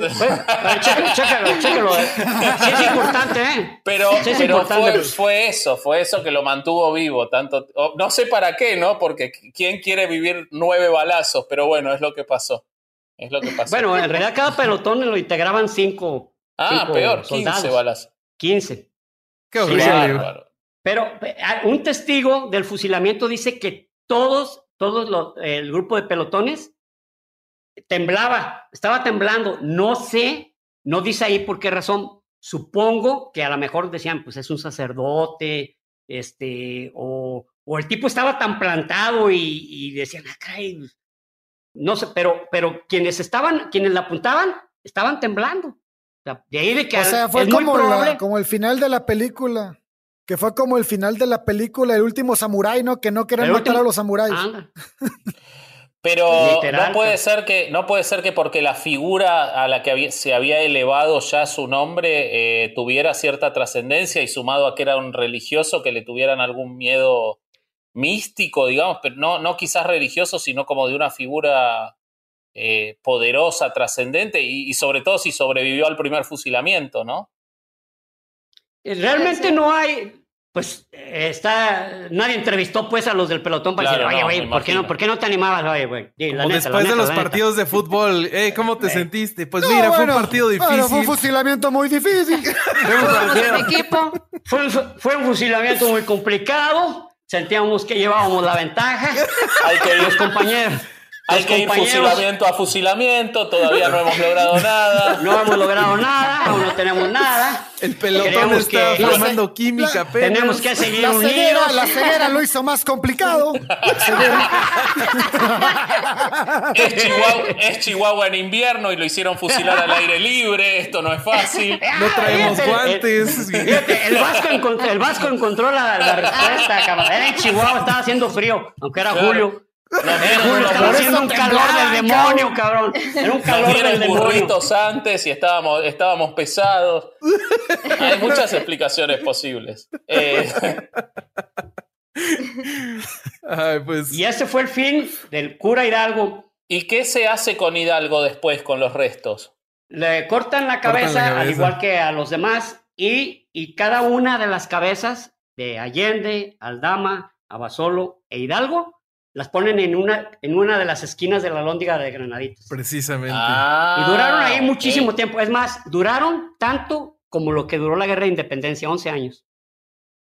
O sea que sí marcó algo ya en ese momento la lóndiga de Granaditas para los realistas. Sí. Sí. Sí, o sea, ah, por así decir, yo, yo, yo supongo que era, aquí hiciste una masacre horrible, aquí realmente este, mataste muchos inocentes, aquí te vamos a exhibir para que la gente sepa que con nosotros no se debe meter, con el rey no se debe meter. O con el, en este caso, el, el, virrey Venegas, ¿no? Que era el que estaba en ese momento. Sí. Wow. Sí, sí. Pues. Ale, ¿y la CEP a todo esto? Al fusilamiento. Nada más, nada más dicen que lo fusilaron y ya. O sea, no, no obviamente. No se habla de la cabeza. No habla detalles. Inclusive, no sé si la CEP lo dice, pero eh, eh, el nombre sí, completo la cabeza de Hidalgo. Sí, sí. Ah, sí, a ver. Está bien interesante. Está muy, o sea, porque Miguel Hidalgo y Costilla es el nombre, pues, para que todo el mundo lo reconozcamos, pero Hidalgo y Costilla era su apellido paterno. Él se llamaba Miguel Gregorio Ignacio Antonio Hidalgo y Costilla, este, Gallaga y Villaseñor. Ah, está como Diego Rivera. Es su pinche madre. Wow. Wow. esos eran los apellidos de la mamá. Hidalgo y Costilla eran del papá. Ah, yo creí que todos los que dijiste, yo dije, a la madre. No, no, no, la mamá también participó. La mamá. también participó. Por eso creí que todos esos eran los de la mamá y dije, a la madre. No, no, no, no, no. Hidalgo, Hidalgo y Costilla eran del papá. Del papá. Eh. A ver, estoy, estoy repasando el libro de la SEP y el libro de la SEP no, no tiene el nombre completo de Miguel Hidalgo. Otro dato que hecho, falta. Miguel Hidalgo Costilla nada más. Sí, siempre se menciona así, es más, casi todos lo mencionan. Es más, yo, eh, yo tengo un libro de eh, Joseph Schlarman que se llama México, Tierra de Volcanes, y no, y no, pone todos los nombres. Y es un libro muy completo sobre la historia de México. O sea, no en cualquier parte está esa. Pero entonces le pregunto a, Ale y a, Fernando, y bueno, y a todos ustedes que saben de esto, que yo no sé nada. Si él hubiese aceptado eh, tomar la Ciudad de México, quizás la historia de la revolución hubiera sido otra. Yo creo que sí, ¿no? Si él hubiese aceptado en eso. ¿Tú crees? Yo creo que los hubieran masacrado igual. Ah. Yo también creo lo mismo. Yo también creo lo mismo. Pues sí, porque Yo creo lo mismo. Realmente, Hidalgo no tenía control sobre la gente y no quería maltratarlos, no les quería decir. Él es más, fíjate, qué bueno que mencionas eso. Precisamente en su juicio le preguntaron, oye, ¿cómo se te ocurre pasar a cuchillo a tanta gente inocente? Y dijo, ¿sabes qué? Yo no podía detener a la muchedumbre. La muchedumbre estaba llena de ira, llena de furia, llena de rencor y alguien tenía que pagarlo y yo no podía detenerlos a eso porque hasta a mí me podían haber matado. La rabia del, pueblo yo no la podía contener. Se no podía manejarlo yo. Híjole. La rabia yo no la puedo manejar. ¿Les parece entonces que pausemos esta este, entretenida plática y continuemos en otro momento también para hacer un capítulo más? Claro. Y yo creo que hemos visto todo, hemos visto todo Hidalgo y a mí por lo menos me quedan las ganas de saber para un próximo encuentro eh, que, por, por, ejemplo, me queda por saber por qué, eh, si esta historia fue, no, no, dio grandes resultados, por qué se lo toma como el indicio de la independencia, que me imagino que, que seguro que hay una explicación y me parece que estaría muy bueno verlo con, con el debido detalle y creo que, que hoy dejarlo en Hidalgo está bueno, ¿no? No sé qué opinan ustedes sí, porque en realidad la lucha de Hidalgo quedó, o sea, duró nueve meses, ocho meses, es más, siete meses a partir del momento que lo capturan. Ah. Es lo que duró, fue el que menos duró. Sin embargo, el que más huella dejó. Yo solamente agregar, eh, para terminar, que en 1811, mientras ocurría todo eso en México, eh, en, en Uruguay, en lo que después fue Uruguay, porque todavía era parte del Río de la Plata, José Artigas logró su primer triunfo contra los españoles. En Chile, en julio, se desarrolló el primer Congreso Nacional. En Venezuela se firmó el acta de la independencia, de lo que fue la primera acta de independencia. Luego hubo reconquistas.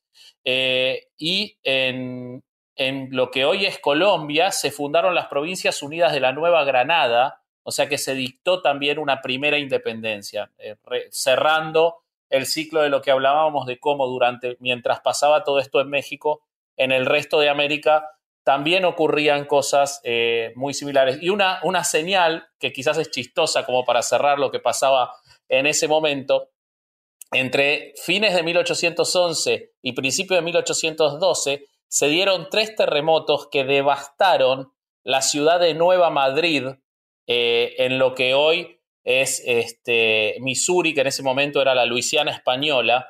Y a mí me parece muy simbólico cómo mientras España estaba pasando todo esto, las invasiones napoleónicas. Se, le caía, se les caían todas las colonias a la vez. pero además los terremotos ocurrían en Nuevo Madrid. De todos los lugares que podían pasar, era en Nuevo Madrid. Y además se destruyó la iglesia por un terremoto en, en California de la misión de San Juan Capistrano, también de monjes españoles en 1811, con lo cual no convenía ser español, ya sea que te cruzaras con Hidalgo y su turba, ya sea que te cruzaras con terremotos eh, o con independencias Nada, no te convenía ser español. Bueno. Me gusta esa conclusión. Qué bueno, no fuimos Sí. Me encantó, me encantó. Oigan, pues mil gracias por acompañarnos en este episodio. Eh, eh repitiendo lo que les dije en un principio, a mí se me hace que su podcast es muy bueno. No, no se lo puedo recomendar a nuestros escuchas lo suficiente. Vayan a checarlo. Gracias. Sí, es buenísimo. Chismes de historia y ciencia en Spotify y en YouTube, ¿no? Yo hay algo que, que, quiero decir. Este, yo tengo ya rato escuchándolos también, desde que iniciaron. Este, muchas gracias, por cierto. Muchas gracias. Y yo quiero, yo quiero felicitar de que a ustedes. Ay, qué bueno, muchas gracias.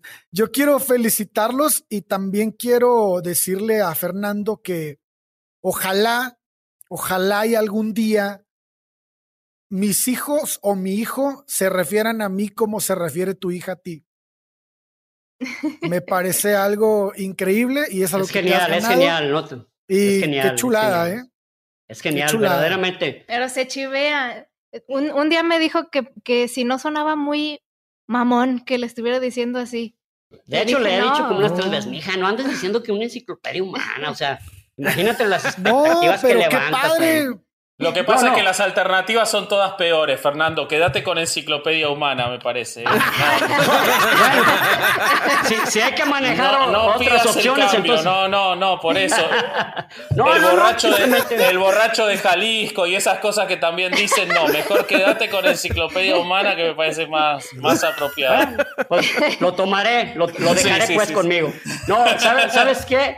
¿Sabes qué, Ale? Es cierto que eso que estás tú diciendo, este en, algunas, en algunos momentos que, que se dan situaciones adversas o por nuestro trabajo, por este, escucho el intro de, nuestro podcast, escucho la voz bella de mi hija diciendo eso de su papá. Y yo digo, para adelante, esto no se puede tener. bueno. Motivación para arriba.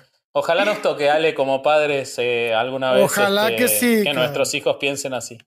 Eh, Qué chula. Bueno, yo, yo, les quiero agradecer, la verdad que comparto ya lo que dijeron respecto del podcast de ustedes, que es, es sensacional y es muy divertido además y muy, muy liviano para seguir. Y, con, bueno, nada, vos sos una enciclopedia humana, ya te lo dice tu hija, no te lo vamos a decir los demás.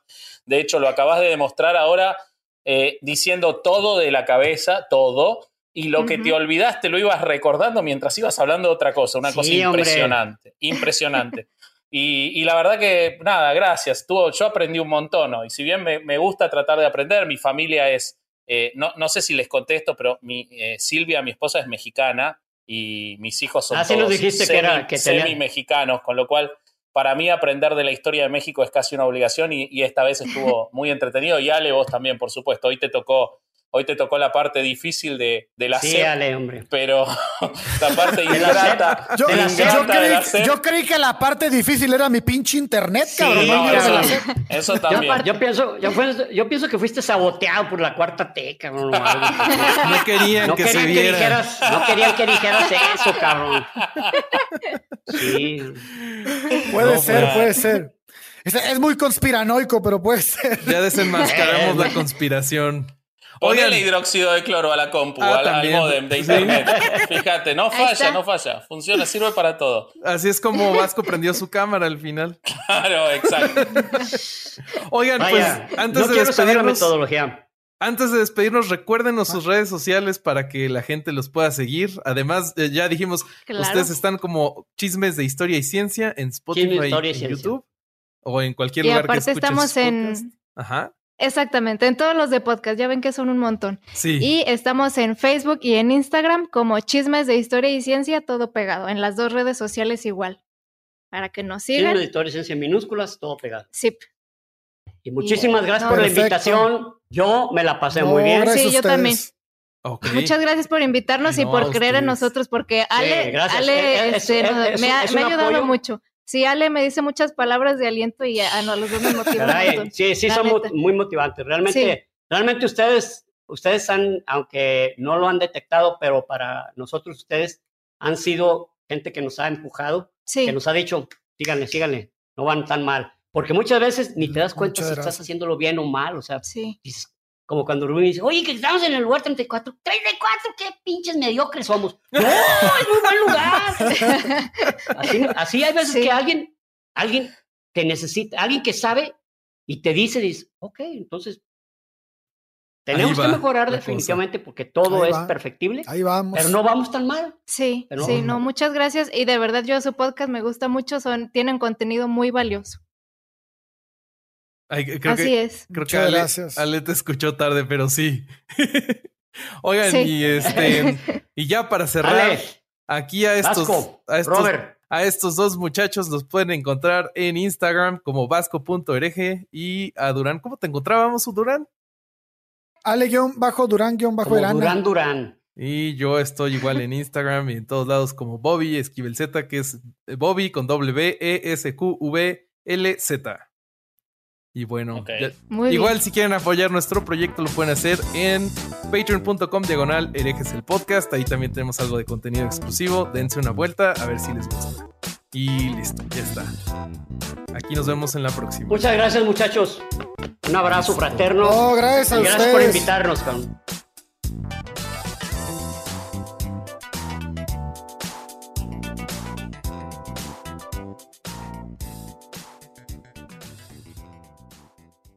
Hello, it is Ryan, and we could all use an extra bright spot in our day, couldn't we? Just to make up for things like sitting in traffic, doing the dishes, counting your steps, you know, all the mundane stuff. That is why I'm such a big fan of Chumba Casino. Chumba Casino has all your favorite social casino style games that you can play for free anytime, anywhere with daily bonuses. That should brighten your day a little.